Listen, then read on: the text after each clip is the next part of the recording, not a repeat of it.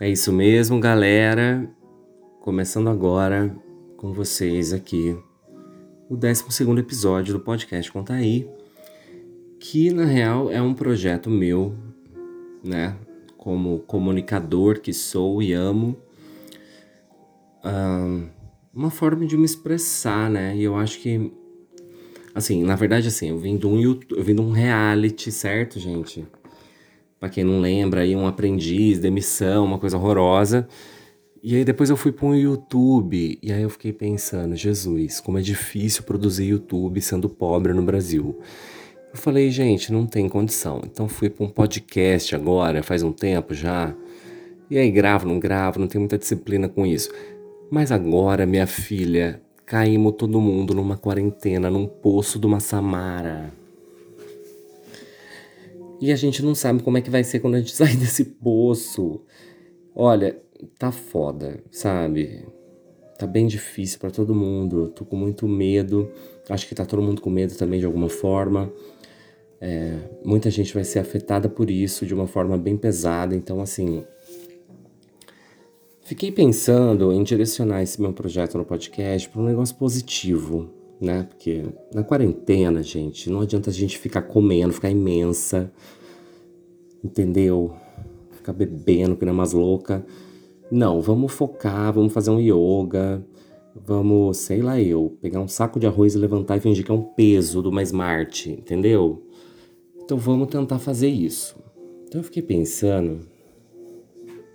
Aliás, eu li, gente, essa semana que o Shakespeare, ele escreveu a obra dele, Macbeth. Olha que linda o inglês, a pessoa Macbeth. É, durante uma quarentena, quer dizer. Depois disso pode sair, entendeu, gente? A gente pode mudar de país, a gente pode virar outra coisa. A gente pode descobrir que não é nada disso, não sei. Eu só sei que eu não tenho o hábito de ler, certo? E que eu tenho DDA também, que já mudei de assunto. Mas na verdade tá tudo tendo tendo um sentido, assim.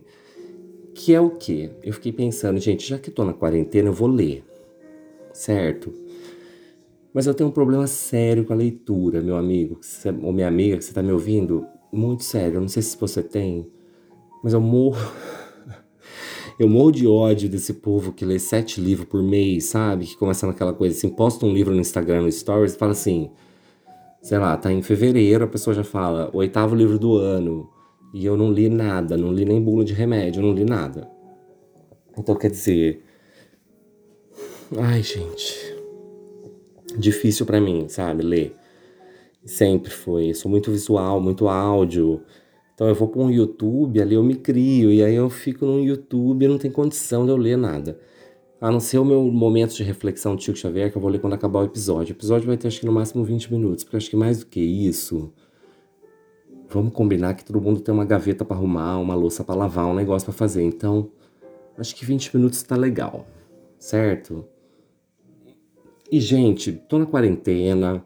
Sei que você também tá ou se não tá, não sei. Mas assim,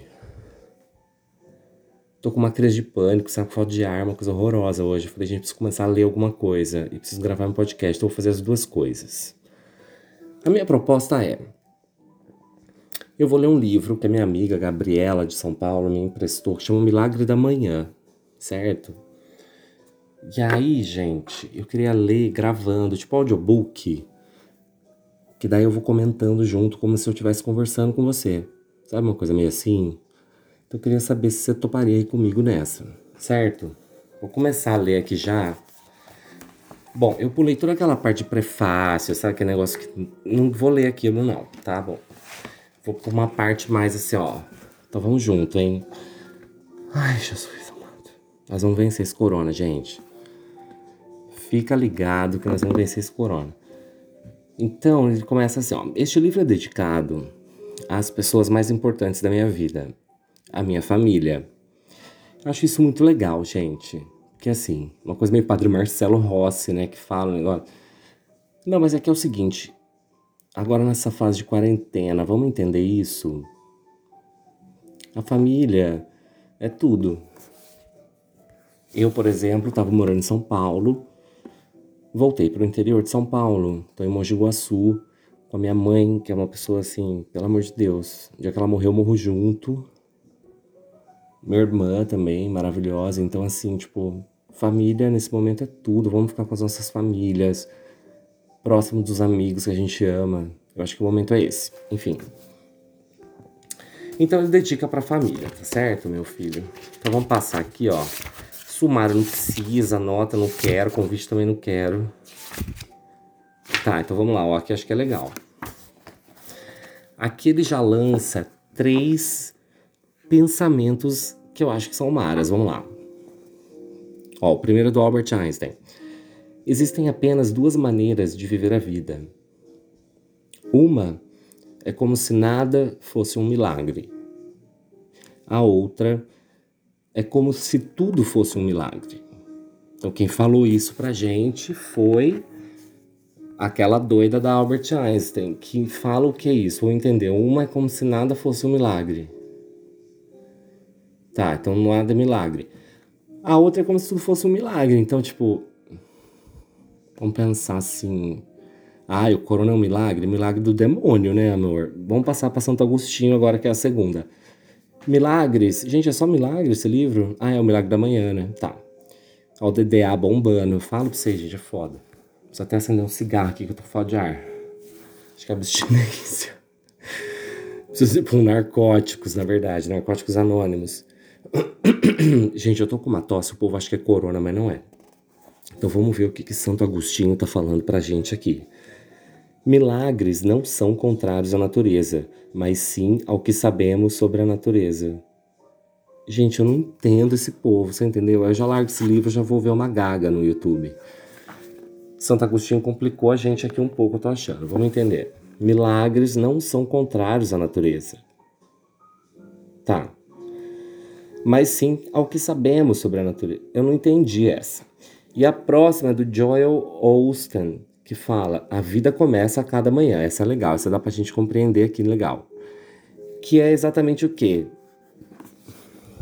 É isso, todo dia a gente tem uma página em branco, a gente tem uma nova chance, né? Então, ai, tipo, fui péssima, mas tipo, amanhã você vai ter uma nova chance de ser mega legal. Acho que é meio isso. Não vou ficar me alongando, porque senão isso aqui vai ser 60 minutos e eu não passei nada da página 1.